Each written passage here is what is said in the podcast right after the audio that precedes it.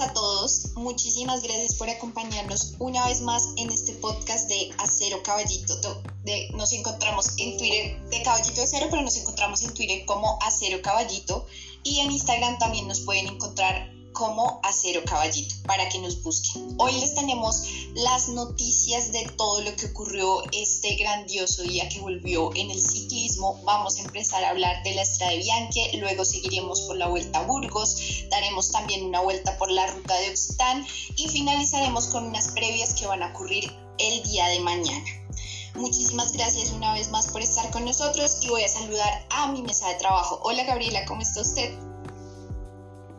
Hola Daniela, un saludo a todos los que nos van a escuchar en este podcast, a mi mesa de trabajo, a todo mi equipo de Caballito de Acero. Sí, estamos muy felices, nos volvió el alma al cuerpo esta mañana porque pudimos ver tres carreras de ciclismo al tiempo que pues la verdad se nos pasaba hace mucho tiempo porque pues cuando era el ciclismo normal era una carrera al día, pero esta vez tuvimos tres, entonces estuvimos muy felices eh, disfrutando de esto y pues les queremos hablar un poco de nuestras impresiones con nuestro conocimiento que hemos un poco adquirido de ciclismo y pues con el poco conocimiento también que tenemos sobre esto. Muchísimas gracias Gabriela, así es, y continuamos con Ernesto Ortiz. Ernesto, ¿cómo se encuentra usted hoy? ¿Qué tal? Hola Daniela, un saludo a usted, a, la mesa de trabajo, amigos entrañables y a todas las personas que escuchen este podcast.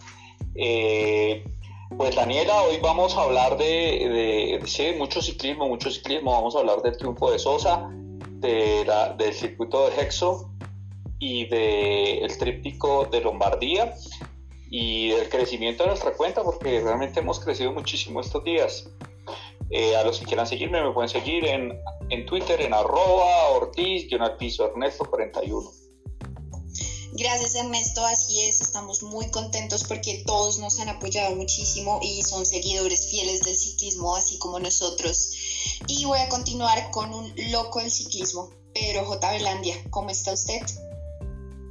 Eh, Daniela, un saludo a usted, a todo el equipo de trabajo. Yo el día de hoy siento que con tanto ciclismo estoy trabajando más que, el gerente del metro, más que el gerente del coronavirus en Bogotá. Esto, esto es demasiado trabajo, demasiadas cosas por hacer y procesar en tan poco tiempo. Eh, nada, muy contento con todo lo que vimos hoy, eh, sobre todo lo que, lo que pudimos ver en Burgos con, con esa victoria tan emocionante de Iván Sosa, que se saca la espina y, y básicamente termina de convertir las lagunas de Neila en un sprint clave colombiano.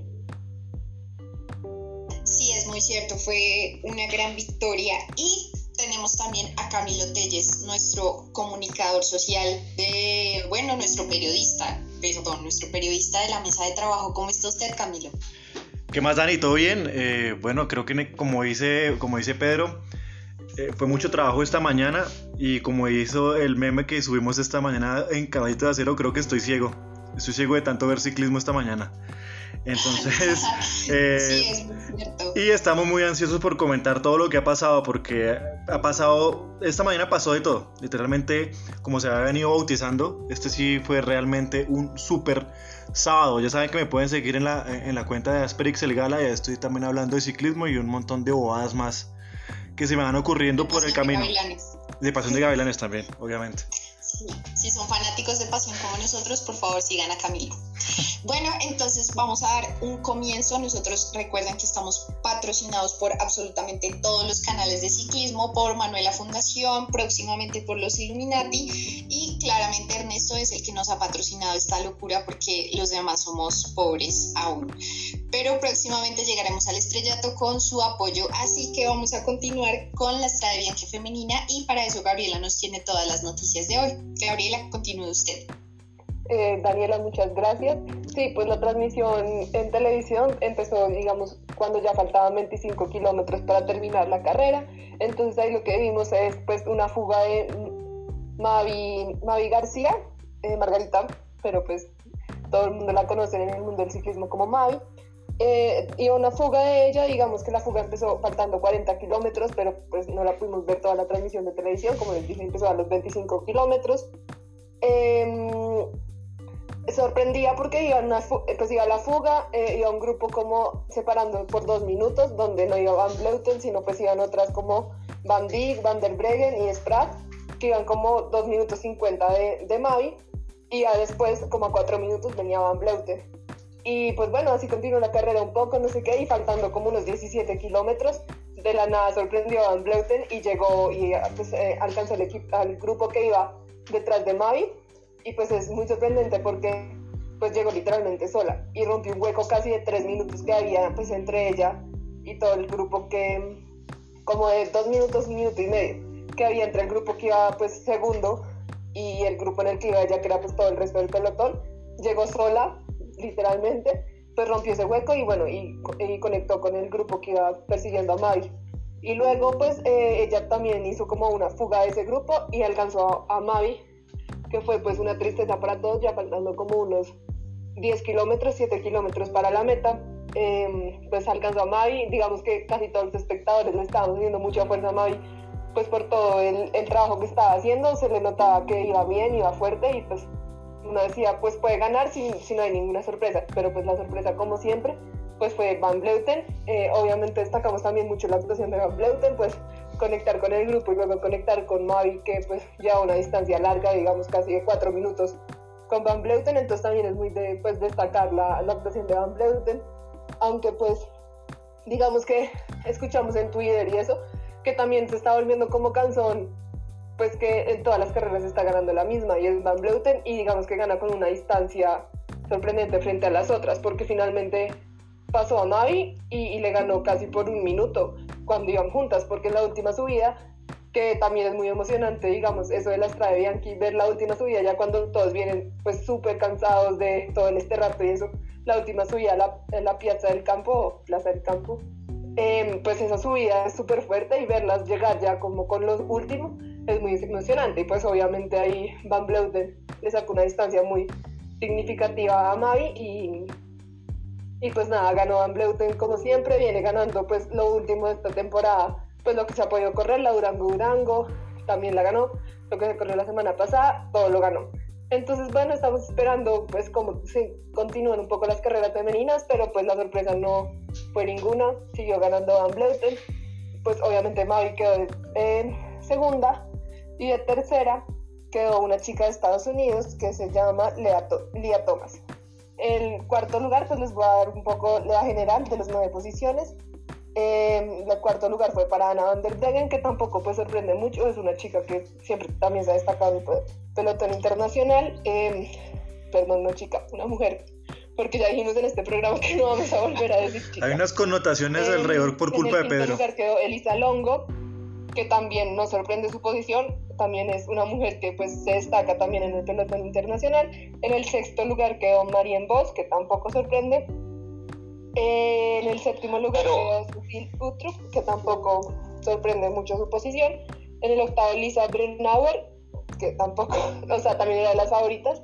Y en el noveno lugar, ella es la única que no es como muy conocida en el, en el pelotón internacional y pues que no estaba muy en el radar de todos los que seguimos el ciclismo, que es Carol Ancanuel, de un equipo canadiense. Entonces, bueno, eh, ella es la única que no conocemos así como mucho en el pelotón internacional, pero de resto, pues todas las que quedaron en las ocho primeras posiciones son conocidas, son las que se esperaban, son las pues, que se destacan siempre en las clásicas, en las carreras y, bueno. Eh, también tenemos que destacar la actuación de las, de las colombianas, que como supimos eh, ayer, pues las que corrieron fueron Diana Peñuela y Paula Patiño del Movistar.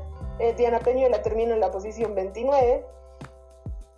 Em, destacamos muchísimo su actuación, perdón, posición 27 a 9 minutos, por a 9 minutos de Van Bleuten y Paula Patiño. Supimos que no terminó porque tuvo que darle su bici a Yelena Eric, eh, la líder del Movistar. Eh, pues obviamente destacamos mucho también la actuación de Paula porque es lo que ella finalmente tenía que hacer y a lo que la llevaron en la carrera, que pues era ser plegaria de su líder, que era Yelena Yelena, y pues por eso pues su actuación también fue muy buena, pues le dio la bici, hizo lo que pudo durante la carrera y estuvo muy bien. Y pues Paula, obviamente la colombiana que se destaca en las clásicas, ha sido también la que se ha destacado en las clásicas y pues una muy buena posición porque terminaron 40 de las 120 que salieron, entonces también para que tengamos en cuenta que pues que fue una carrera que tuvo como mucha deserción, por así decirlo, pero pues no sé, los que alcanzaron a ver la carrera, pues nos decidieron el polvo, o sea, como todo el esfuerzo que implica estas carreras como clásicas con este rato o, con pave, pero pues bueno, el caso de esta era el este rato,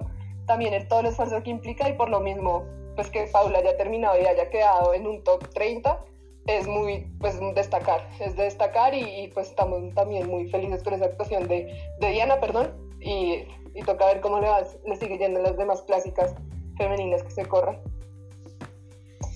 Muchísimas gracias, Gabriela. Eh, yo quería saber, Ernesto quería opinar algo, entonces quisiera, por favor, que Ernesto nos cuente qué, era eso que tenía que decir ahí. No, dos cosas. Uno, eh, digamos que la general que le di a Gaby, eh, hay algo que me sorprende si es la, el, como el tiempo que le toma Von Blauten a las demás, ¿no? Sobre todo en mi, en mi caso, me parece que a Marian Vos, pues tomarle 4 minutos 22 segundos, creo que él, no lo estoy diciendo de memoria, pero pero, pero eh, digamos, se supone que son las dos grandes campeonas, las dos grandes rivales, y que a esta altura le esté metiendo cuatro minutos, eh, me parece pues muy llamativo, ¿no? Digamos, muy, muy, muy extraño, ¿no? También, eh, y, que, y que haya recuperado de esa manera cuatro, cinco victorias de cinco, ¿no? O sea, ha corrido cinco carreras y ha ganado cinco veces. digamos, sí, me, sí, me, sí me llama la atención. Lo segundo que quería decir es que eh, es que la, actuación de Paola, pues al no poder terminar, eh, igual es muy bueno porque el, el Paula, pues, eh, perdón, Paula. Es un es el, el trabajo de un gregario es ese, ¿no? Es, es, es sacrificarse por su líder, pero tiene una, una gran virtud y es estar en el momento en que el líder necesitaba la bicicleta. Y exactamente eso es lo que tiene que hacer un, un gregario, tener la suficiente fuerza para que en el momento que su líder lo necesite, poder entregar la bicicleta. Entonces, creo que es de, de, aplaudir y en general creo que fue una, una carrera muy emocionante. Yo sufrí mucho por, por Mavi, me quedó oliendo el cuello. Yo ya quedé mal para el resto de, la, de, las, de las competencias, pero, pero pues la española no, no, no alcanzó. Gracias Ernesto, sí, a mí también me pareció una carrera bastante sufrida eh, y sí quisiera destacar eh, pues la actuación de ambas colombianas porque creo que todos hemos visto en Twitter un poco que les han dicho no solo a ellas sino a las demás ciclistas colombianas que están en, en Europa que su desempeño no es como el mejor o bueno, no es como el que se espera. Entonces, eh, creo que de parte de Caballito de Cero, todos y todas quisiéramos resaltar como que la actuación de ellas y bueno, que estar en el top por ejemplo, pues de Diana me parece bastante impresionante.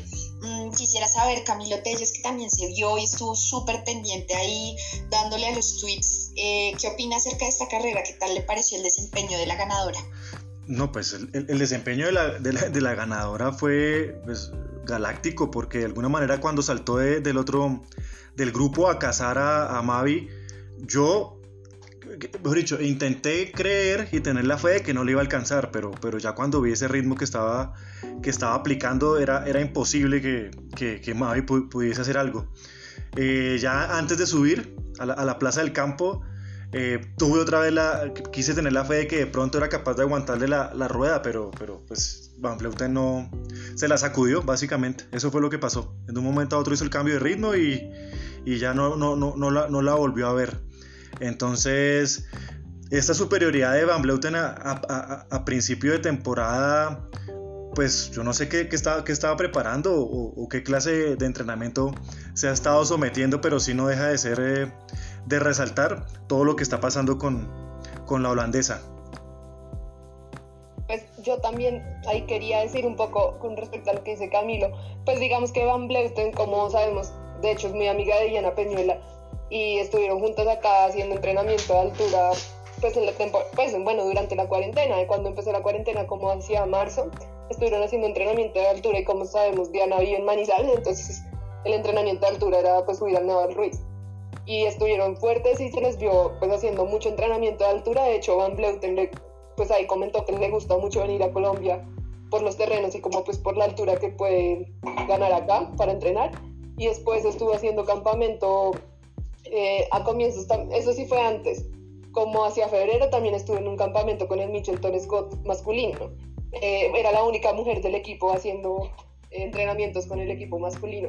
Entonces, pues también tiene unos entrenamientos muy fuertes, de mucha superioridad, pero pues yo no, no, no sabemos por qué esa superioridad tan notoria, porque pues igual las otras chicas también se destacan, digamos, ellas también tienen unos entrenamientos muy fuertes, pero pues es muy impresionante ver cómo Van Bleuten les gana con muchísima superioridad.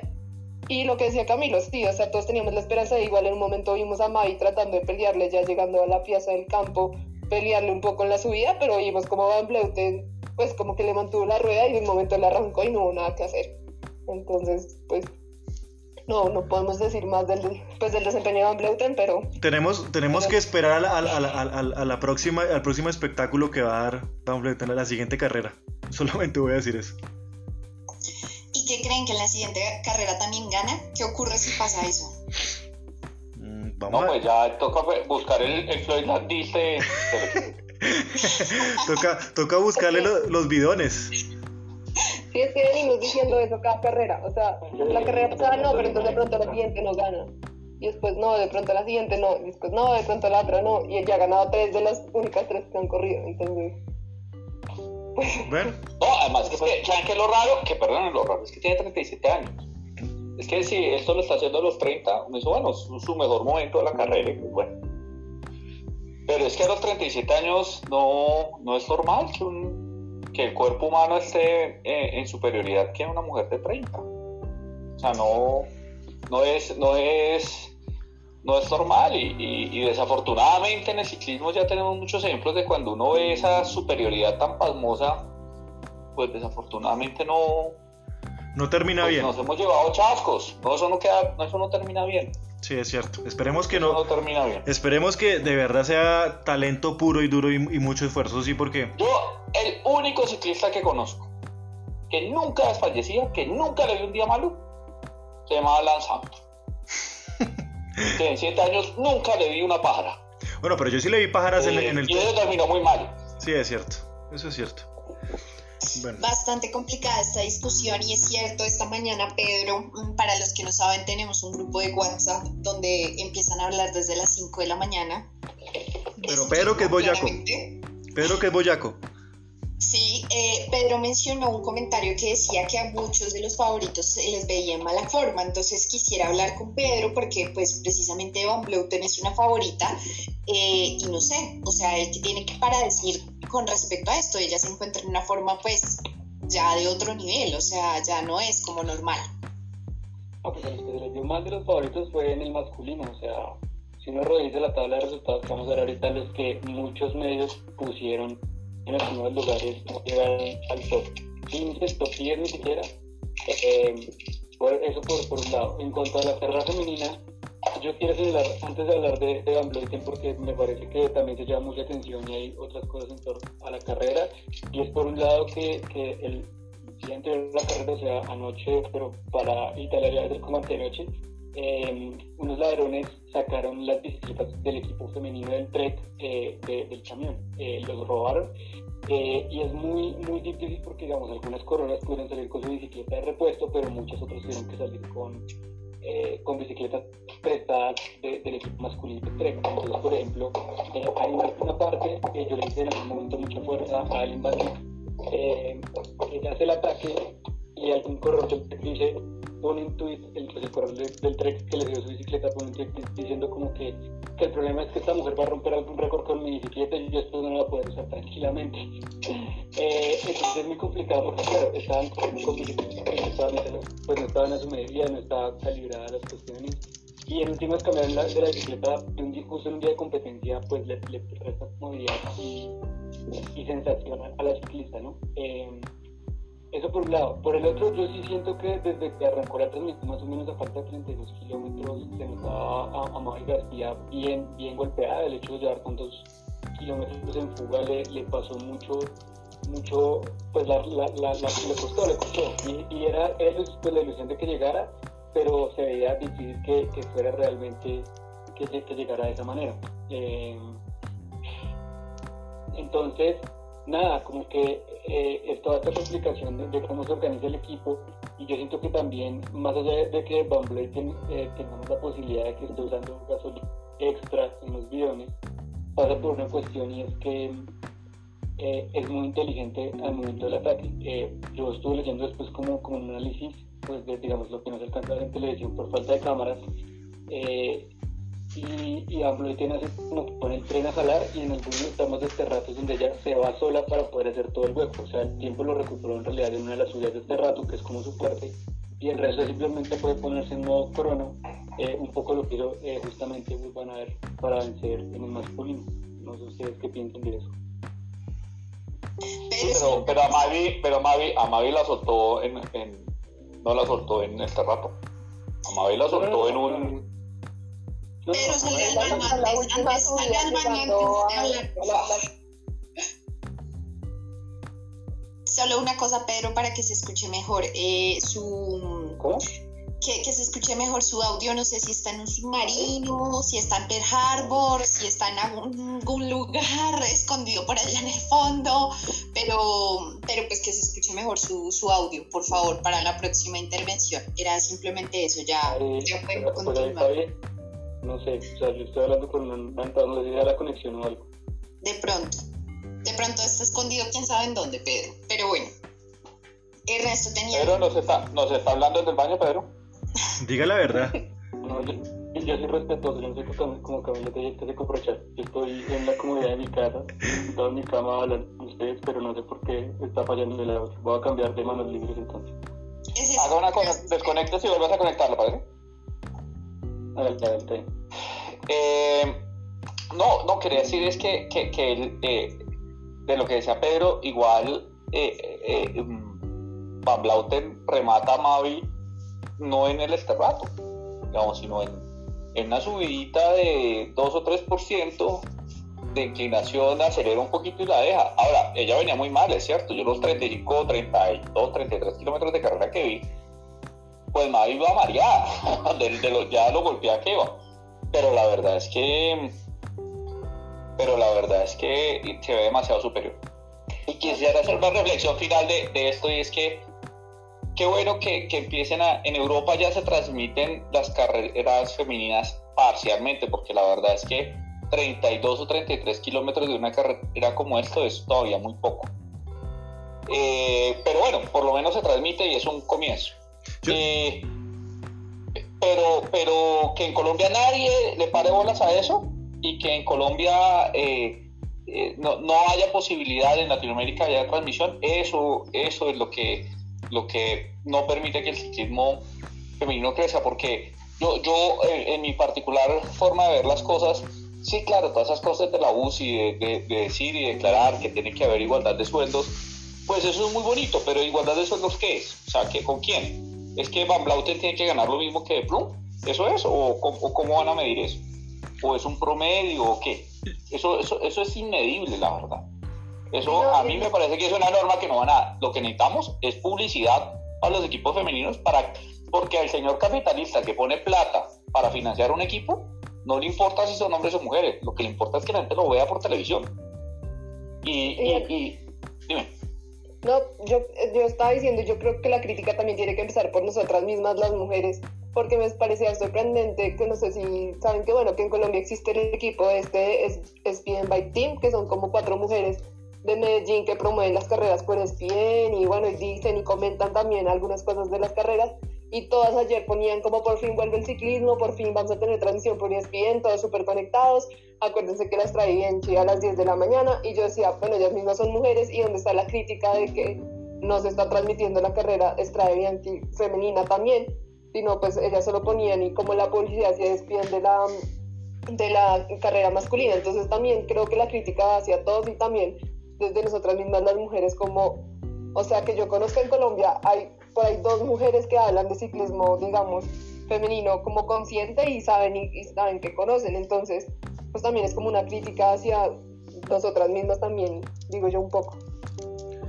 Yo solamente quiero cerrar el, pues yo cierro, mi conversación con el tema de, la Strade que femenina es eh, al margen de lo que de lo que podamos estar diciendo o la sospecha que pueda haber eh, acerca de, de Van Vleuten puede ser puede no ser puede ser que también tenga una madurez distinta, que de verdad haya estado, eh, que los entrenamientos en Colombia la hayan vuelto superlativa, que, que, la, que la temporada la ha cogido en su pico de forma, eso puede pasar también y eso no, no, se puede descartar. Pero al margen de eso, quiero decirles que disfruté tanto la estrada bianca femenina como la masculina.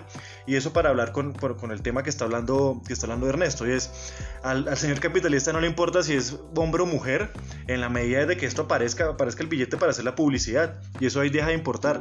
Porque, porque en últimas como les digo, me gocé de la misma manera la estrada bianca femenina que la masculina, porque lo que pasó hoy en las dos, en las dos, en las dos eh, competencias fue eh, pues espectacular sin, sin, haber tenido ciclismo en todo el año, casi en todo el año. Pero Camilo, no sé si ya me escuchan bien. Eh, sí. Pero hay una cosa que hay que decir y es que ojo con, con, la idea de que porque entonces Van Vleuten hizo un campamento de altura en Colombia va a rendir todo el año de esa manera, porque el campamento de ella en Colombia fue a finales de enero. Sí, de acuerdo. De febrero. Pero yo, digamos, yo estoy dando eso nomás. La oxigenación de la sangre dura 15 días. Yo estoy dando esos argumentos, digamos. Tiempo y no creo que sea una forma de argumentarlo. No, no, no, yo estoy dando, mejor dicho, estoy, estoy dando una serie de argumentos que se pueden dar, o sea, que uno podría dar para justificar esta clase de cosas. No estoy diciendo que sea mente solo por eso, por eso dije también el tema de la curva de rendimiento y lo que ya haya estado trabajando, no, no solo en el campamento de altura, a eso voy yo. Ahora, también existe la posibilidad de que la sangre oxigenada de ese tiempo la haya sacado, la haya guardado y la esté usando ahora, uno no sabe. También. Yo, mira, Pedro. Eh, no, yo sí, no, o sea, yo digamos quiero todavía darle la... Lo que pasa es que es como, lo vuelve aburrido, como que gana el Mundial atacando de lejos, gana las, la Navarra atacando de lejos, gana Durango atacando de lejos, gana aquí atacando... Es como que ya ha hecho tantas veces la misma que ya deja de ser divertido. Eh, era como cuando se, le criticaba tanto a Froome de ganar todas las veces el, Tour de la misma manera y llega este hombre y hace un ataque a 80 kilómetros en el Giro, pues eso sí como que, uy, es diferente, uy, eh, deslumbrante. Cuando ya lo hace siete veces bien es como, sí, sí, Homero, ya te dimos. Eh, sí, sí, sí, sí, Anemic, ya te dimos que lo puede hacer, entonces es como que sí queda la duda. Ahora la vieja es muy, muy táctica porque sabe en qué momento ataca, cierra el hueco en el esterrato, eh, remata el resto en su vida, sí, como que las tenía más o menos medidas, pero de, nuevo lo vuelve aburrido y más algo como el ciclismo femenino que desde mi punto de vista al menos lo interesante está en que las mujeres a diferencia de los hombres salen a correr con el cuchillo en la boca y, eso es lo chévere del ciclismo femenino que, es un poco como el ciclismo épico de pucha ataco a 80 kilómetros yo sola si me funda en el 20 porque tengo que justificar esto pero ¿y sabes yo por qué creo que es eso Pedro? porque está menos profesionalizado y hay menos plata en, Eso iba a decir también. en juego. Hay menos plata en juego, porque es que cuando el Team Ineos mete 35 millones de dólares, o Ineos, perdón, le mete al equipo 35 millones de dólares, de euros en un año, pues no hay margen a equivocarse, o sea, hay que ganarse el, tour, ¿cierto? Y no hay, entonces eh, hay que ah, eh, jugar milimétricamente a ganarse el tour. Mientras cuando los deportes son entre, entre todavía no tienen tantas cosas en juego, pues se prestan estas cosas, la locura, la, la improvisación también, ¿no? Eh, mientras, conforme el deporte femenino empiece, el ciclismo femenino empiece a profesionalizarse como viene haciéndolo y como ojalá siga ocurriendo, eh, yo creo que eso se va perdiendo un poco porque todo se vuelve más medido, hay más dinero en Ahora, quiero decirle que eh, que, no, es por echarnos flores, pero la crítica de que no hay suficiente este cubrimiento del ciclismo femenino no es a nosotros porque llevamos 40 minutos hablando de una carrera. creo que es momento de avanzar. Creo que es momento de avanzar. Eh, pero yo quiero decir una última cosa. Quería preguntar, perdón, quería preguntar, no, no lo tengo muy seguro y no sé si ustedes saben, cuánto es el premio que le daban a, le dan a la campeona pues de la Estrella Bianchi, porque sé que a, digamos, a Van Aert, que fue el campeón, le dan como 40 mil euros. No sé cuánto le dan a, a pero digamos que le dan menos, eso es un poco... ¿Perdón, Pedro? Tres kilos de polvo que se llevó en la camiseta. Oh, no, no, no, no, son, son hombres y mujeres ganan lo mismo en aborto. Ah, listo, porque... Eso, eso sí lo igualaron. Eso quería decir, porque sí, porque eso es una de las cosas al que no se refieren las mujeres, como con igualar pues todos los sueldos y eso. Pues no, de pronto no igualar los sueldos, pero al menos sí lo que se gana en las carreras, porque no sé si saben aquí en Colombia, digamos, ni siquiera en unas carreras virtuales que van a correr próximamente igualan los premios. Entonces eso es un poco la equidad a la que nos referimos. Ojo a esto, ojo a este, a este no, de, no, de, no es de ciclismo, pero ustedes recordarán que hace unos años las tenistas, las mujeres, casi se dan a paro porque eh, ellas ganaban menos en, la premiación eh, que los hombres, ¿cierto? con una cosa más increíble, y es que la final, en esa época, yo creo que ya no, porque eso depende un poco como de, de las estrellas de ese momento, pero eh, en ese momento las finales femeninas tenían más rating que las finales masculinas, pero ganaban más los hombres. Y eso es especialmente grave en tenis porque los tenistas básicamente sí viven de los premios. Los ciclistas, el premio es importante, 16 mil dólares. Era el premio no, no es que sea malo, y está muy bien, pero ni el ciclista vive de eso ni el equipo, digamos, ¿cierto? Eh, el, el, ciclismo vive del patrocinio y ese es su... Directo, sí. El 90% de su ingreso es ese.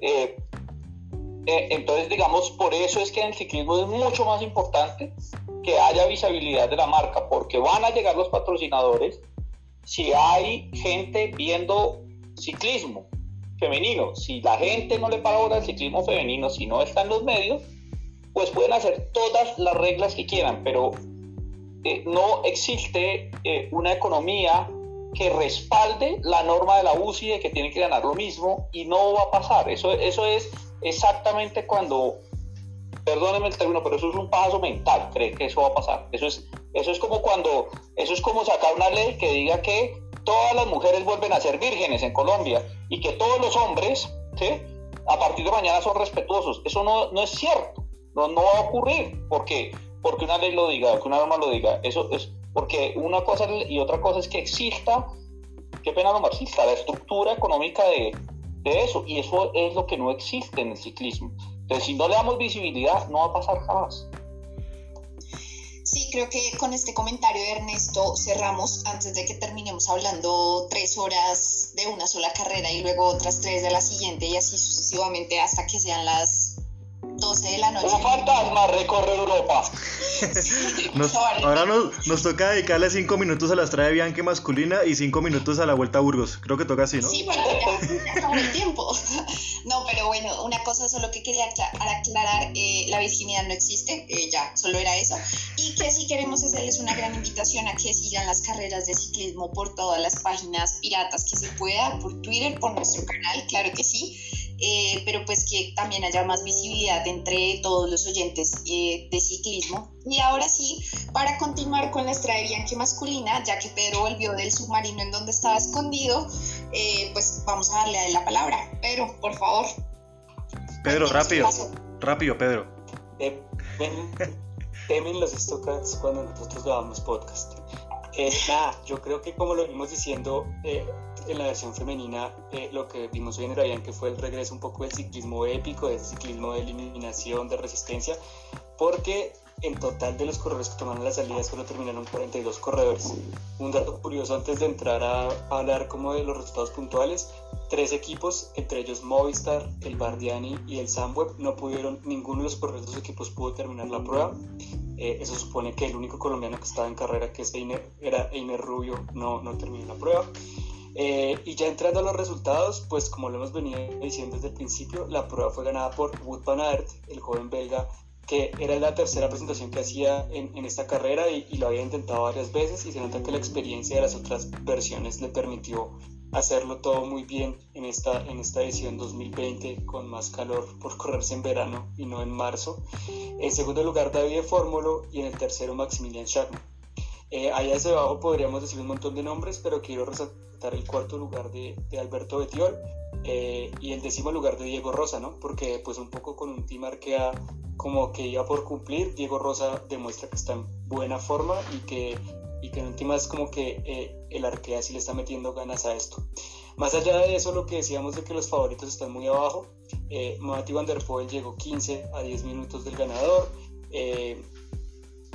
Philip Gilbert llegó 25 a 15 minutos del ganador.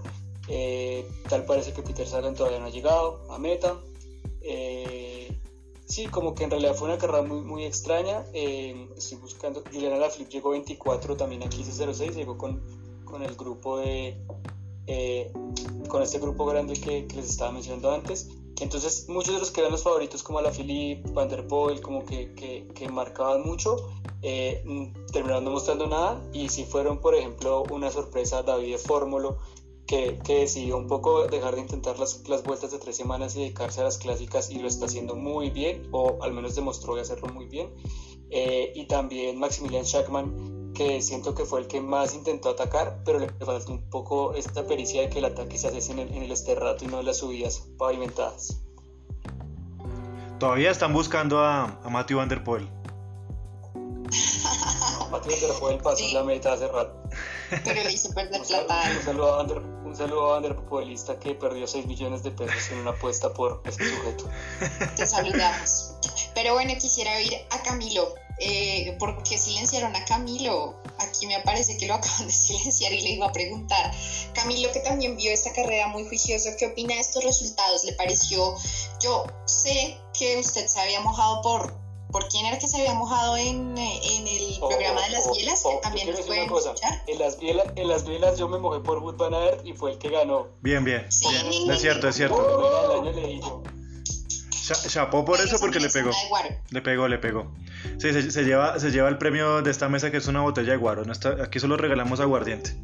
Eh, no, no, pues mi- Bueno, mi, Gil- Gilbert sí no, creo que ese sí no terminó. La verdad no sé dónde llegó Gilbert, no lo he revisado.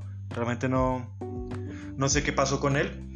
Pero ¿qué puedo decir? 25 para Filip. Uf, bueno, ¿qué puedo decir? Eh, Van hizo un espectáculo. Me, me gustó muchísimo lo que hizo y sobre todo por una razón. Eh, demostró su técnica en, en, en, ¿en qué? En, el ciclocross porque el ataque que hizo, digamos, la maniobra que hizo, la hizo bajando en el esterrato. ¿Fue así o no fue así, Pedro? Yo sí, creo que recuerdo que fue así.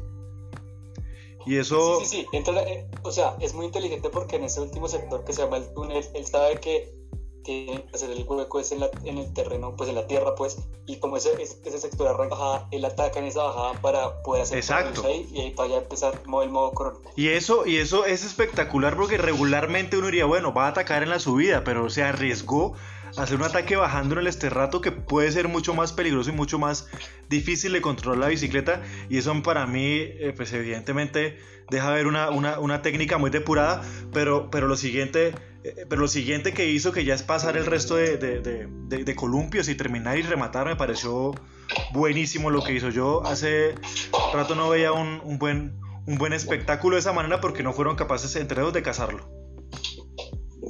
Hay dos cosas que decir. Una, eh, que en la versión 2018, cuando él termina tercero, eh, él- los, los sueltan justamente en ese mismo sector y ese día llovió un montón y cuando intenta hacer la subida a la plaza del campo, él no es capaz de, hacer esa subida sobre la bicicleta, le tocaba bajarse hacerla caminando y se cae al final todo, o sea, como que la imagen es, es muy rompecorazones y verlo hoy cruzando la meta haciéndolo todo súper bien es como ver la evolución de un ciclista. Y por el otro lado, no olvidar que hace un año eh, más o menos Wood Van Aert se cayó y se fracturó, casi se rompe, casi se mata literal en, en la corona individual del Tour de Francia y hoy llega a hacer esto, o sea, es, es la misma emoción, decía yo por ahí en Twitter, que, que ver ganar a, Philippe Gilbert Paris-Roubaix después de la misma caída, de una caída muy parecida en el Tour eh, de 2018. No, y yo, yo quería decir que, pues lo que acaba de decir Pedro, es que ahí la tercera la vencida, porque ya había quedado dos veces tercero en la Strada Bianchi, y bueno, pues por fin lo logró. Lo que dice Pedro es como comparar esas imágenes del 2018, cuando llegando a la pieza del campo no pudo subir y tuvo que subir a pie con su bicicleta porque literalmente no le dieron las piernas, se nota el man se cae y, y tiene que coger la bicicleta y empezar como a caminar, porque ni siquiera correr, ya no tenía ni las fuerzas. Y pues hoy verlo como ganar con esa solidez, con pues como con esa ventaja. Y no, lo otro que yo quería decir es que además tiene como una motivación extra y pues es que va a ser papá. Entonces de pronto eso también lo ayudó a decir como no, esta sí es mi año y decirle a mi hijo cuando nazca que gane la está bien. He ganó lo de los pañales con ese premiecito, lo de los pañales. Los españoles de este año sí, ahí quedaron.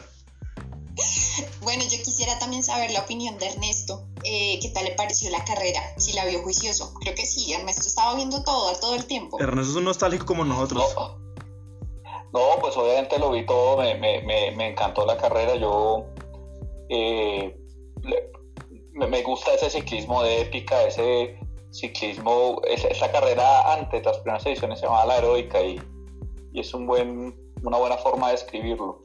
Eh, no, me llamó mucho la atención eh, pues la forma que ya, ya escribieron ustedes cómo ganó Van Aert, pero también me, me llamó mucho la atención los desaparecidos, los que no se vieron, ¿no? Yo creo que lo de Movistar es una chapuza Uf, este año, pues No, en todas no. partes, es Ya, una cosa... Mandan, a hacer, mandan a hacer un maillot especial para hacerle un homenaje a toda la gente de la salud que trabajó contra el COVID y no logran ni hacer terminar un corredor. Así sí es muy triste un homenaje, man. Eso, exacto. No, no. Y eso uno, pero también eh, lo de Van der Poel me llama mucho la atención esa borrada, a la Philippe borradísimo, Sagan borradísimo. ¿Eso qué quiere decir? Que no, pues que sus objetivos no son ya, el, el manager de a la Philippe ya había dicho que no llegaba en óptimas condiciones este, esta, esta, para este mes, pero al margen de que no sea en la mejor condición, si uno creería que estaban un poquito mejor, ¿no? Sí, no, es que... Eh, pero borrados, borrados, borrados. Entonces digamos que eso, eso me, es, es lo que me llama la atención. Es eso. So, so, Kiatowski también, ¿no? No sé, pues Kiatowski también. la fuga, pero luego... Upa, sí, ya, pero pues, no buen vamos a ejemplo también, sí. Sí, de acuerdo. Sí, quisiera. Pero, que- pero terminó, Kiatowski ter- terminó 12. O sea, me parece que, pues sí, no lo hizo como uno está acostumbrado, pero no fue al menos un, eh, no sé, 24. un Van der Poel o un Alaphilippe que casi que no llegan, casi que les tienen que Es mandar verdad. el carro. Es casi que mandan a, a Van Vleuten a recogerlos. A mí, me- ¿Van der Poel ya llegó? ¿Van der Poel ya llegó? todavía no. Pero yo sí quisiera hacerles una pregunta y si no creen que de pronto eso es como una estrategia para guardarse o si definitivamente en realidad no están tan bien como ellos pensaban. Pero, pero, eso, pues, qué pena, yo No, me meto. guardarse de que... No, sí, qué pena yo me meto. Y, y- y yo, Ganar la Estrada que puede justificar la temporada. yo quiero confirmar lo que dice O sea, Ernesto. para un clasicómano, Sí, es cierto, pero yo quiero confirmar lo que dice Ernesto. Sí, ya. Ernesto, Ernesto tiene unas razones. A la Philip, digamos que quizás el objetivo no era este, pero es que la borrada de Van, de Van der Poel no tiene una razón. O sea, no existe una razón justificable a no ser que estuviera haciendo, que estuviera haciendo videollamadas con el bananito. Yo creo que eso no. Hermano, que- enfermo. que- que- No, está enfermo, sí, enfermo. Esos porque está enfermo, no, sí. pero es que es un man, ya pasó en el mundial, es un man de ciclomontañismo. O sea, el man debe tener claro este punto que le toca eh, mejorar mucho el fondo. O sea, es notorio que a Van der Poel lo que le falta es fondo. Pero, pero, digamos... Pero ese no, eso. eh, Van a ver, van a ver tampoco es que fuera un rutero clásico, o sea, él, él era de ciclocross y, y pues ganó, o sea, Sí, no, eso no- pero es que, pero es que mira la diferencia. Van a ver, viene desde el 2018 probando pruebas clásicas de fondo. Eh, Van der Poel, que el año pasado arrancó a hacer esto. O sea, es que eso no se aprende a hacer de un día para otro. Eso requiere saber entrenar el fondo, saber la diferencia de cada uno de los, de los terrenos. Y yo siento que en realidad es una vaina que el man se fundió, porque el man lo veía. Él mismo lo dijo cuando hizo el reconocimiento. Eso se ve más fácil en televisión de lo que es el recorrido. Se desfondó otra vez. El man le falta entender que para este tipo de clásicas se, se requiere mucho más fondo que no lo tienen los ciclomontañistas y de pronto eso supone que si él se quiere dedicar a esto tiene que renunciar un poco al, al, al ciclomontañismo para dedicarse a, a conseguir ese fondo y, y esas ganas para, para hacerlo. Por ejemplo, a mí me impresiona mucho es lo de, lo de Van Avermaet, que se termina desfondando a alguien que es al de hacer clásicas de fondo muy, muy duro. Y Dani, Ese es un muy buen, ese es un muy buen punto. Que es campeón, Yo creo que ese que es es... campeón olímpico. De acuerdo, sí. No, y Dani, con lo que tú decías, digamos, de guardarse, pues ahorita no hemos hablado de eso, otra hora que vamos a terminar aquí hablando, pero digamos como la actuación de Renko o lo que tuvo Egan hoy. Digamos, ellos son también dos muy, pues Renko Giro y Egan va al Tour, y pues no se han guardado para nada, o sea, han demostrado muy buenas actuaciones, entonces no creo que este sea el momento como para decir que nos estamos guardando. No, y, sabes qué, puede que alguien, alguien que tenga un objetivo muy grande, el Tour, el Tour de Flandes, pues se guarde en, en la clásica de Hexo, ¿sí? Que se guarde en, en la clásica de primavera, pero guardarse en la Estrada Bianchi, no, pues, Eso es como ir a un matrimonio y no levantar dama de honor. O sea, la están haciendo mal. es Uy. No, no, no, no. Qué pena con los oyentes. No, no, no. no. Ya sabemos a lo que va usted. En esta me- No lo voy a invitar Quiero a dejar, boda. quiero dejar claro que él habla por, por él. Por esta mesa no habla Pedro. Muchas gracias. Pedro es el que destruye bodas también, aparte de todo. Por ahí levanta la novia. Y equipos, todo. Eso sí no. Sí. Ay, lloren. No, ya lloraron, ya lloraron. Bueno, por favor, Pedro, ya no más. Ya mucho. Pero bueno, vamos a continuar antes de que nosotros somos imparables. Creo que tendríamos mucho tiempo para hablar, pero este podcast es un poco corto, así que vamos a continuar con la vuelta a Burgos y Ernesto es el que nos va a hacer esta, pues, este comentario Introducción. acerca de lo que ocurrió el día de hoy. Sí. Pongan, pongan el himno nacional todos de pie. Bueno, entonces, eh, lo que pasó hoy en la Vuelta a Burgos es que se corrió la última etapa. Esta sí, la etapa reina. Esta sí, esta sí, etapa reina. Eh, no como decían nuestros amigos de WIM, que, ah, ah, los acomodados amigos de WIM que primero dijeron que la etapa reina era Picón Blanco, y, pero hoy dijeron que era esta. Entonces, eh, viene, bueno, viene la, la quinta etapa, etapa reina. Eh, última etapa, yo personalmente creo que la general estaba resuelta a, solamente lo, lo, podía lo podía cambiar un, un, un desfallecimiento terrible de, de, de que puede ser porque eh, él, él, es muy buen ciclista, pero los ciclistas jóvenes tienden a, una de las características, digamos, del organismo más jóvenes es que es un poco inconstante, ¿no? Eh, o, no siempre tiene la misma, la misma resistencia. Pero yo creo que la general está relativamente resuelta. Sube en el grupo, el que más trabajó en la subida fue el Michelton Scott. Eh, sobre todo a eh, Simon Yates llevó duro el, el grupo. Terminan disolviendo eso y se arma, termina una, una cuarteta de Iván Ramiro Sosa, Evan Apoel, Miquel Chapuzalanda y... Pero no fue tan chapuza, tanta, tanta no fue. Fue, pues... ¿Ah? No fue tanta la chapuza, o sea, tanto el oso no fue. Pero, pero sí, digamos, no lo que eh, esperaba. Pero pues nada, no, lo que pasa es que él nada se esperaba, entonces pues nada hizo. y entonces, entonces, eh, eh, bueno, suben los cuatro puntos, se revienta Chavito a paso sin sin, sin mayor, digamos, ataque. Eh, creo que se funde en un momento en que Landa lanza un ataque y yo creo que Chávez se equivoca al ir detrás de Landa porque el que tenía que ir detrás de Landa era Evan Apoel. Eh, pero en ese esfuerzo se funde eh, Chávez y digo que, tiene que tenía que ir Evan Apoel porque era, tenía que defender su general, no era Chávez el que tenía que salir a defender el, a, perseguir a Holanda. Lo que me hace a mí pensar que Chávez estaba pensando era en la etapa. O sea, que él no, ya no estaban pensando de ninguna manera en la general y que estaban de acuerdo un poco con lo que yo estoy diciendo, es que la general estaba relativamente sentenciada. Eh, se funde Chávez en esa persecución, sin embargo sí alcanzan a, alcanzar a Landa y ya se va el trío Landa, Sosa y, y Poel van hasta el final. Apoel trata de, de, hacer un ataque.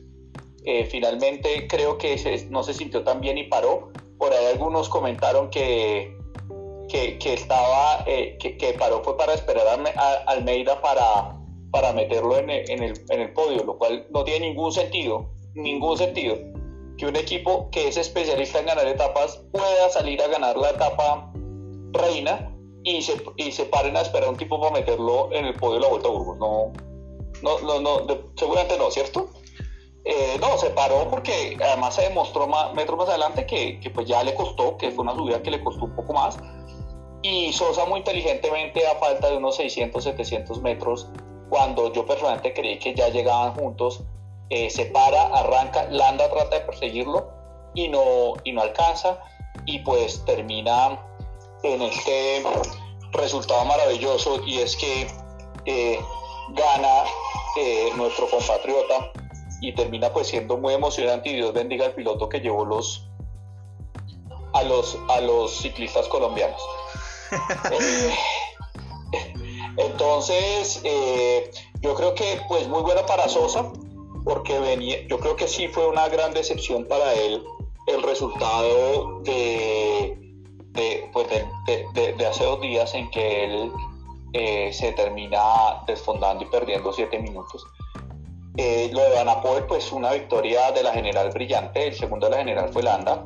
Mm, yo creo que no he hecho apusa de Landa, la verdad, pero no creo que estén tan contentos. Porque es que, eh, ojo, Van Apoel va al giro, o sea, en dos meses. Landa Pero, va... Sí. Porque, porque el equipo decía que, Landa ya estaba para ganarse el tour y me alegra que se vaya a ganar el tour así. sí, es que eso, es lo que digo, tiene que preocuparse porque el tour es en un mes.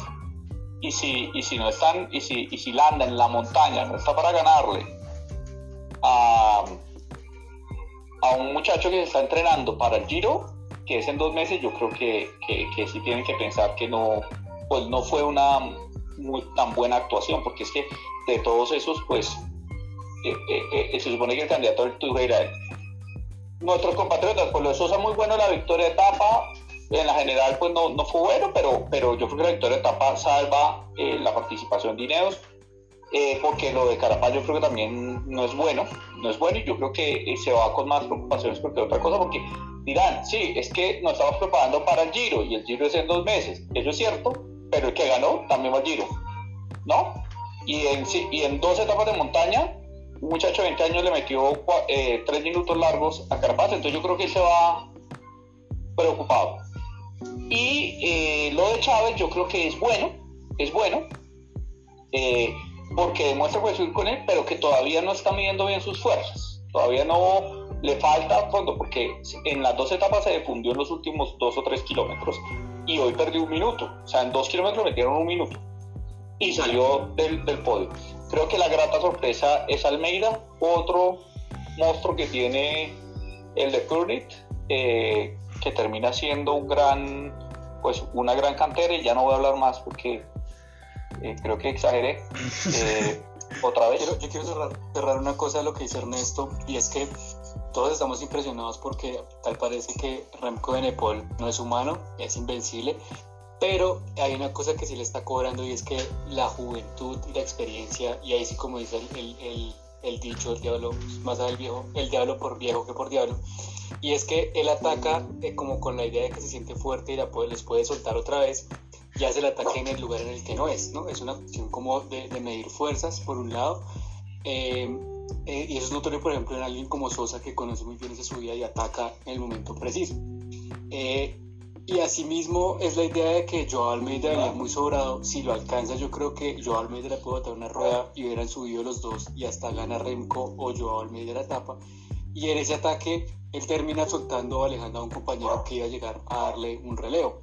Entonces es, es importante también ver cómo, cómo, esa juventud no le permite leer del todo de forma clara la carrera y en qué momentos hacer unas cosas. Y esa puede ser como la única habilidad o la manera en la cual se le puede, se le puede desbancar a alguien que hace aparentemente todo bien. Y yo quería estamos, estamos a, a, un estelvio de una tiranía. Esa es la frase Debería, debería ser en, en, nuestra biografía, ¿no? que finalmente el gran ganador de la Vuelta a Burgos pues fue eh, el, el, Quick Step, ¿no? Porque digamos, ganan una etapa ayer, eh, pues ganan la general con Renko y pues también con Joao Almeida les va muy bien. Entonces digamos que el Quick Step que venía siendo como un equipo de embaladores y eso, pues ahora también está ganando la montaña con Renko. Y es como el gran ganador de la jornada y es un equipo que empieza también a tomar mucha fuerza, digamos, en el pelotón para, una vuelta. O sea, ya, fuerza tiene, fuerza para una vuelta, una gran vuelta. Sí, sí fuerza para una vuelta. Eso es cierto. Para las grandes, sí. Eso es muy cierto. Y yo quiero meterme, porque digamos, yo no, no, tengo pues muchas cosas para decir, porque pues ya todo se dijo y, bueno, aquí podríamos quedarnos hablando de muchas cosas, pero de verdad es muy grato lo de Almeida. O sea, lo de Almeida también es, es para tener en cuenta en, el, en, estos, en esta década que se viene de ciclismo. No, es que, y además ya, ya se les va armando el equipo, porque es que eh, un, un, equipo de tour coja tres, tres eh, tipos de plan de, de, de que tiene los mejores del mundo. Entonces va a tener el mejor equipo para el plano, ¿cierto? El mejor, tres o cuatro de esos. Métale a eso a la Filip, métale eso a Almeida y traiga un traiga una anacona, ni siquiera tiene que ser algo bárbaro, un, un, un, un, gregario de lujo de montaña, hermano, y eso es un equipo del berraco. De acuerdo, solo le hacen falta dos buenos escaladores, bueno, sí ya, porque ya tiene Almeida, con tres se defiende, cuatro con Remco. Si es, que, si es que su amigo Alaphilippe casi les gana el tour. Por eso. Ese señor, ese señor eh, como gregario le sirve para, para, este, para, para, para, ganarse un tour. Calo, yo creo que ese equipo está eh, de miedo y ese equipo es una contrarreloj por equipos. También hace año. Ese mismo les mete un minuto. sí, sí. es verdad con eso. y ahí nunca he estado muy de acuerdo con muchos de los comentarios que hace Mario Sato, pero en este sí también estuve de acuerdo que dijo hoy el Estrada Bianchi, y es eso, digamos, la gente decía, no, pero es que la Filipe es un clásico humano y no sube nada, pero pues sí, lo que dice Ernesto, acuérdense el año pasado como casi le gana el Tour a Lineos, entonces también ya el, el Quick Step ahí ya está haciendo un equipo muy fuerte y a la Filipe podría ser un gregario muy bueno para Renko. Yo solo quisiera declararle mi amor de nuevo a la Flip y decirle que aquí lo espero. Pero bueno, eh, ya que Ernesto, yo creo que él podría hablar solo todo este programa y no nos necesitaría a nosotros, lo cual es bastante impresionante. Eh, pero le agradezco muchísimo por todos esos datos que nos dio. Eh, y quisiéramos seguir hablando de la ruta de Occitán también, en donde Egan estuvo presente. Y para eso quisiera que Camilo nos contara un poco acerca de, pues, de quién ganó y de cómo fue toda esta carrera. Ruta de Occitania y antes de, seguir con esto me gustaría recomendar, en la cuenta de Acero Caballito hay un hilo de la previa de, acerca de esta carrera.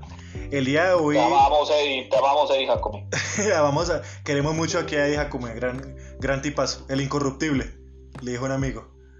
Em, bueno, para esta carrera fue, digamos, no, no, no, no, la vi, no la vi porque no hubo transmisión, o si hubo transmisión, pues no, no sé dónde estaba. No, no hubo transmisión, no, se transmitió por televisión. Exacto. Entonces, lo único que pude ver fue una serie de videos que ahora pues sabemos que la gente graba un montón de cosas y las va subiendo a las redes. Y por ahí publiqué eh, el sprint final que ganó el francés Brian Cocar. No sé cómo se dirá ese, ese, ese, ese apellido, ¿alguien sabe qué francés para pronunciarlo? Tengo ni idea. Pero digamos que lo relevante hoy de esta primera etapa que se llevó a cabo es, para mí... Brian me rindo cocar. Brian me rindo cocar. Eh, se me agua el caldo cocar. Le, ganó, le ganó en un brillante sprint de atrás hacia adelante a, a un, diga, pues a un, corredor muy importante que es Elia Viviani y le ganó este, este sprint con un clásico golpe de riñón, como nos, como nos gusta ver con ese, con ese sprint apretado y al final tocó photo finish para, para, para ver bien exacto. Digamos, Cocar levantó la mano, pero ya eh, la confirmación fue después con, con el photo finish. Eh, la, vuelta quedó así, esta, esta ruta. Brian Cocar primero, segundo Elia Viviani, eh, tercero Sonny Colbrelli, cuarto Pascualón, quinto Venturini y sexto, digamos que aquí como, como lo que Ernesto dijo en el, grupo de WhatsApp y es, vea, eh, Bernal entró sexto, aquí con un montón de, sprinters. Es decir, Bernal pues también, y, yo, y, yo y yo como se lo dije también en el grupo, Bernal no podrá ser un sprinter evidentemente, pero no lo hace mal, también tiene cierta potencia, ciertos cambios de ritmo que, que lo ubican bien, que, evidentemente no, no, ganará nunca una etapa en un sprint, no, sabemos, em, con, los grandes de, esta, de, esta, de este particular, pero, pero tiene unos buenos cambios de ritmo Egan Bernal y ahí está y se ubica como el mejor joven de la carrera. Y para destacar, Chris Froome perdió tiempo en, la general y los favoritos que ganaron, pues hubo un corte, eh, una caída y los que entre comillas pudieron salvar eh, los muebles el día de hoy fueron Bardet y, y Egan. Y ahí sigue eh, el colombiano que dijo que hizo mucho calor. El calor de verdad está siendo un factor importante en estos inicios de, temporada. Muchísimas gracias Camilo. Quisiera saber de pronto un poco una opinión rápida de Ernesto, que también estuvo súper pendiente de esta carrera. ¿Qué tal? ¿Qué tiene que decir usted sobre esto? Eh, Daniela, pues, eh, a ver, lo primero es que, que lo que me impresiona es un poco que Bernal haya podido meter sexto que le picó tiempo a los otros favoritos. Camilo, no sé si finalmente creo que les dieron el mismo tiempo a todos. Es que sí algo pasó. picó tiempo porque hubo una caída en, el, en faltando 5 kilómetros. Les dieron el mismo tiempo a todos. Es que lo neutralizaron la carrera, pero, pero no estaban dentro del, de, dentro del, No, no estaban dentro de los tres. Fue, fue porque si no se les acaba la carrera. Exactamente, si eso fue. Neutralizaron tiempos porque la caída fue llegando a la meta, entonces pues ya. No, fue faltando 5 kilómetros, ese era el punto. Exactamente. faltando 3 que no era faltando tres, que es la regla, sino faltando cinco. Eso lo justificaron con una maroma. pero es que donde más les meta 30 segundos ya pues... Acabemos eso, sí. qué corren eso? Pero eso, eso fue una maroma jurídica, quién sabe qué, hicieron. Sí, eso fue ahí el doctor Caden interpretando. Exacto. Pero sí, no, no, digamos que, pero por lo menos, y, y, para, y, para, y para decirlo, por ejemplo, Bardet entró octavo. O sea, tampoco fue un, un, sprint reducido de puro sprinter. Yo realmente no puse cuidado de quiénes fueron los afectados, los favoritos. Pero como les digo, un gran favorito que está ahí, que es Chris Froome. estaba afectado. El que se cayó, adivinen quién fue. No sé, no, no, no, no lo puse. Richie, Richie besó el piso porte. no puede ser, yo no sabía eso. Sí, sí, sí, se cayó, se cayó. Etapa 9 Tour de Francia. Sí, Richie me gusta el piso porte, fue el que se cayó y tumbó como a 20. Richie me, Richie me caigo en la entrada y si no me caigo en la salida, pero me caigo. O sea, Exacto. no, no puede ser. Le recomendamos que se haga un baño de hierbas. Yo me caigo desenchoclándome la bicicleta. yo, yo conozco un santero para el muchacho. Tú conozco un santero porque. Sí. No, esto Yo es creo increíble. que están haciendo brujería así de esa cubana bien densa. No, no, no, no puede ser cierto. Cinco años. Y, y Yo- salvó fue porque iba bien ubicado y se ve que logra salir antes de que pues, se cayera aporte y por eso se salvó también, si no, ahí también hubiera estado en la caída. Bueno, Sí. eso fue lo que ocurrió en la ruta de Occitana que estaremos cubriendo en, en Caballito de Acero. Toda la información la estaremos subiendo en Twitter, Daniela. Muchísimas gracias Camilo y bueno, vamos a continuar con las previas que tenemos para el día eh, de mañana, ¿verdad? Sí, exactamente. Entonces, Mañana hay una y el lunes la otra. Ah, bueno, muchísimas gracias. Para eso quiero que Pedro nos hable de esta carrera que nos lleva hablando hace como dos semanas del tríptico de Lombardía, que ya, mejor dicho, nos tiene secos, así que Pedro, por favor. Que porque el amigo él va, va a correr, que porque, Gran- mejor dicho, está. Gran, gran, gran tríptico Lombardo. 202.7 kilómetros de Legaño a. Eh, no, ni tampoco que decir, en realidad es una carrera de mucho fondo, muy larga, eh, media montaña, bastantes eh, puerticos y repechos ahí cortos. Eh, en realidad, mientras grabamos esto, no se ha terminado de confirmar eh, la lista de, de- de inscritos total, porque pues muchos equipos todavía están empezando a sellar gente de la Estrella que a, al Gran Trítico Lombardo, pues sobre todo como por y eso, los que se guardaron ahí sí como, como dijo usted. De los preinscritos interesantes, Alexei Lutsenko, Greg Van Avermaet con el CCC, eh, el Mitchelton Scott, por ejemplo, no ha confirmado un solo inscrito. El Movistar Team eh, repite con Ener Rubio eh, y va a probar mucho como a los jóvenes, porque también está Mateo Jorgensen y Matías Norgard, eh, los, los literalmente súper jóvenes que compró como para dar el relevo generacional. El Team Ineos ya com- comprobó su nómina con Leonardo Basso, eh, el campeón panamericano Brandon Smith Rivera, eh, Iván Heiter, De pie, de pie. Jonathan Narváez, Salvatore Pucchio y Gianni Moscona. El Trek de Gafreo, eh, va, el Trek de Gafreo va con dos, dos basas, con Vincenzo Nibali. Brandon, capullo, quiere un hijo tuyo. Brandon. Por, por favor, Ernesto, por favor.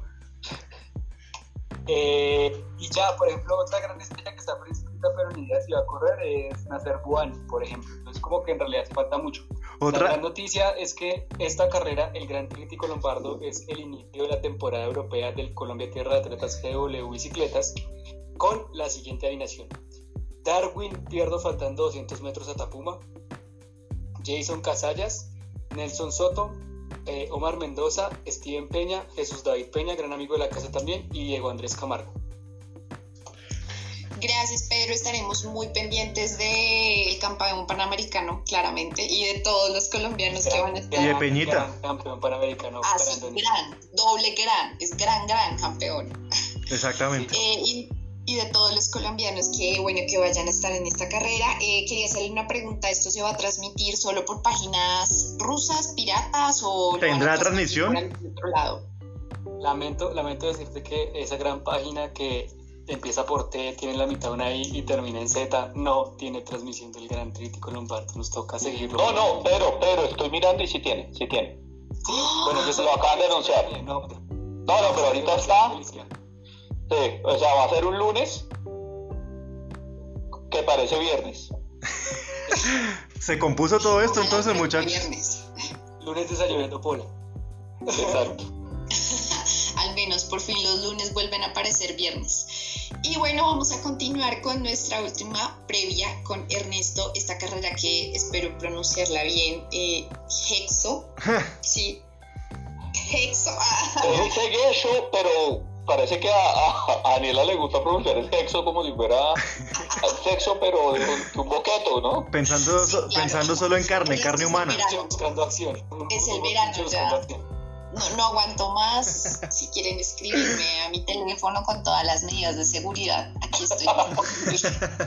Pero bueno, eh, vamos a hablar de ciclismo, que es lo importante, así que continúen esto. Bueno, eh, la, la, se escribe G-E-T XO. Hexo se leería en castellano, pero entiendo que la pronunciación es Gesho, porque estaba mirando acá en un, realmente en el traductor de Google, fue lo que hice. Toca llamar a un amigo. Es una carrera, un amigo. Es una carrera vasca. Eh, entonces, digamos, eso sería búscaro. Eh, es una carrera vasca muy, muy tradicional que se corre desde 1924, entonces no, no estamos hablando de una carrera eh, digamos, nueva, es muy tradicional del País Vasco y el País Vasco es, el, es el, la zona de España más... Es el Boyacá de España. Es Boyacá de ellos, ellos aman el ciclismo, entonces pues sobra decir que España tiene, eh, falta decir que España tiene tres carreras en el World Tour y dos son en el País Vasco, que es el, Tour del País Vasco, la Vuelta al País Vasco, perdón, y, y, y la clásica eh, ahí, ¿Cómo es que se llama la clásica, Pedro? San Sebastián. Y la clásica San Sebastián. Entonces, eh, digamos que es un país realmente amante del ciclismo. Ustedes se acordarán que había un equipo de solos vascos, que era el Euskadi, y pues vascos ciclistas ahí por todas partes. Entonces, digamos que la zona de España ciclista, eso y sus alrededores, ¿no? Lo que llaman el Gran País Vasco, pues Burdo, eh, Burgos también, Navarra. Fíjense nada más que los dos equipos españoles grandes son pues el Euskadi de, del País Vasco, el, el país eh, Movistar que es Navarro y, Burgos que es ahí al pie, entonces digamos que es como la zona de España muy ciclística.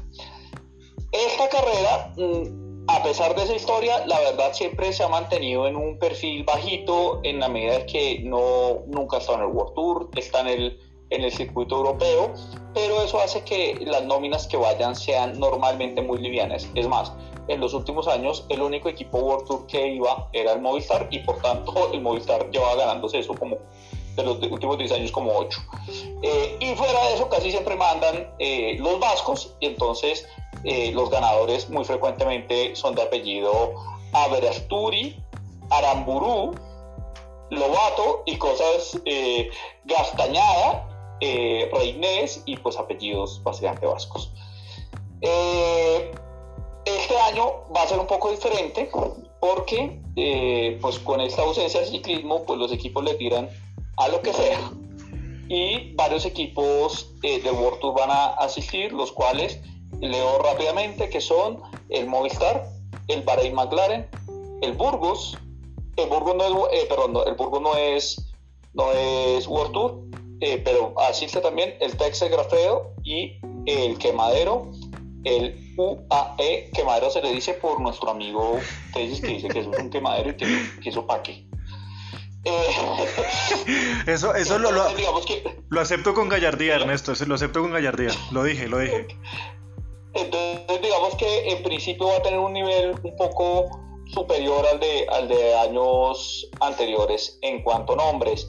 Eh, los, va a haber una, una, una, importante presencia de colombianos, los leerá, pero ahora eh, eh, que son los siguientes, Fernando Gaviria, en principio está escrito Sebastián Molano, Camilo Ardila y Cristian Muñoz están inscritos. Si van a correr o no, es una incógnita, yo lo pondré un poco en duda porque ustedes saben que lo retiraron de otra competencia por tener contacto a alguien que, dio positivo coronavirus. Los exámenes PCR ellos dieron negativo, pero no sé. Miguel Flores, eh, que, iría con el Androni Catoni, Daniel Muñoz eh, y Daniel Méndez. Mm, y, escúchenme un segundo, se me está perdiendo uno.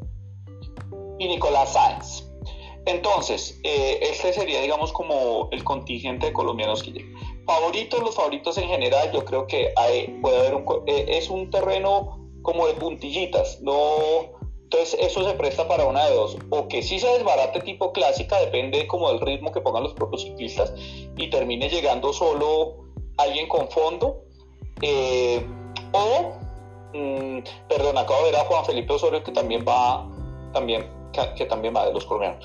Eh, que, que, termine desbaratándose, porque las puntillitas terminan desbaratando, o si los propios ciclistas no le ponen un ritmo muy grande, pueden, las puntillitas las pueden pasar los, los sprinters y entonces ahí, por ejemplo, Fernando Gaviria puede terminar teniendo que decir, yo diría que si se pone fuerte, un Sebastián Molano en buen momento puede llegar al final porque él es un sprinter, él es un sprinter que, que pasa esas puntillitas, eh, digamos, bastante bien. También va un conocido de esta casa, Ángel Madrazo, a quien queremos mucho y es un tipo realmente entrañable porque juega PlayStation. Movistar, pues a mí me da pena, pero lleva un equipo realmente muy regular. Eh, creo que el capo es Juan, Juan Joaquín Rojas, no veo quién más, o Nelson Rojillas, el gran Rojillas. El Rojillas, el Rojillas que el franquista, que el único franquista que queda. Eh, el Euskadi, pues obviamente todos son Miquel y todos son Aristis y, apellidos vascos, pero pues su capo será Juan José Lobato, que ya lo ha ganado su oportunidad, yo creo, obviamente también puede tener chance. Y el Caja Rural mmm, lleva un equipo competitivo eh, y, pero yo creo que pues eh, va el ecuatoriano Jefferson Cepeda en el carro rural, eh, y, pero creo que pues se lo van a jugar todo con Javier Castañedas o con Oyer Loscano.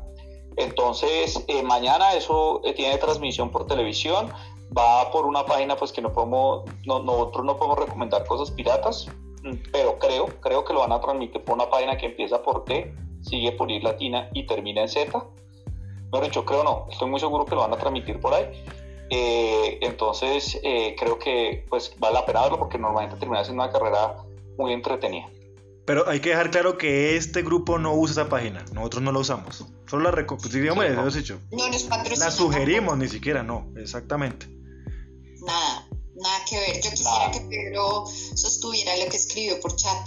Pedro, sea valiente, diga. Sea varón. Lo sostengo en la cara. No, no tienen con qué armar un equipo, un equipo decente ahora. Si ya van a la vuelta a Burgos a su maravilloso tridente eh, y todavía no ha llegado. No, pero, pero una cosa: ¿en qué momento la conversación se volvió sexual? ¿Cómo así, que, ¿Cómo así que se lo sostengo en la cara? Y es que un tridente.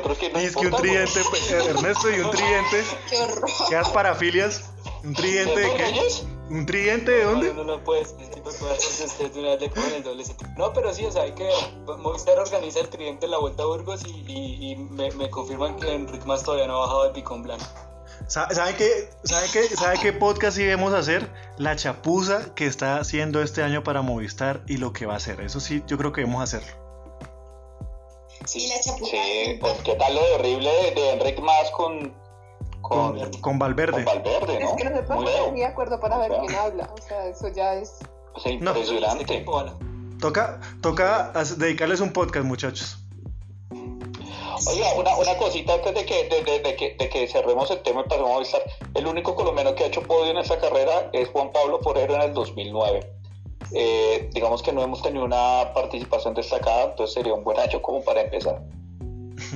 Ojalá los colombianos este año decidan tener una buena participación. Les mandamos toda nuestra suerte, nuestro ánimo para que así sea. No se olviden, por favor, vean estas carreras mañana y el lunes. No por la página que les decimos, ustedes verán por dónde. No somos sus papás. Por pueden ir siguiendo También, también. Exactamente. No se les olvide que estamos como arroba acero caballito en Twitter y en Instagram, pero pues nos pueden seguir más en Twitter, que es donde nos botamos todos los hilos, datos y demás también tweets un poco mordaces como somos nosotros, así el director nos llame a la mesura, pero aquí no va a haber mesura, ya nos dimos cuenta.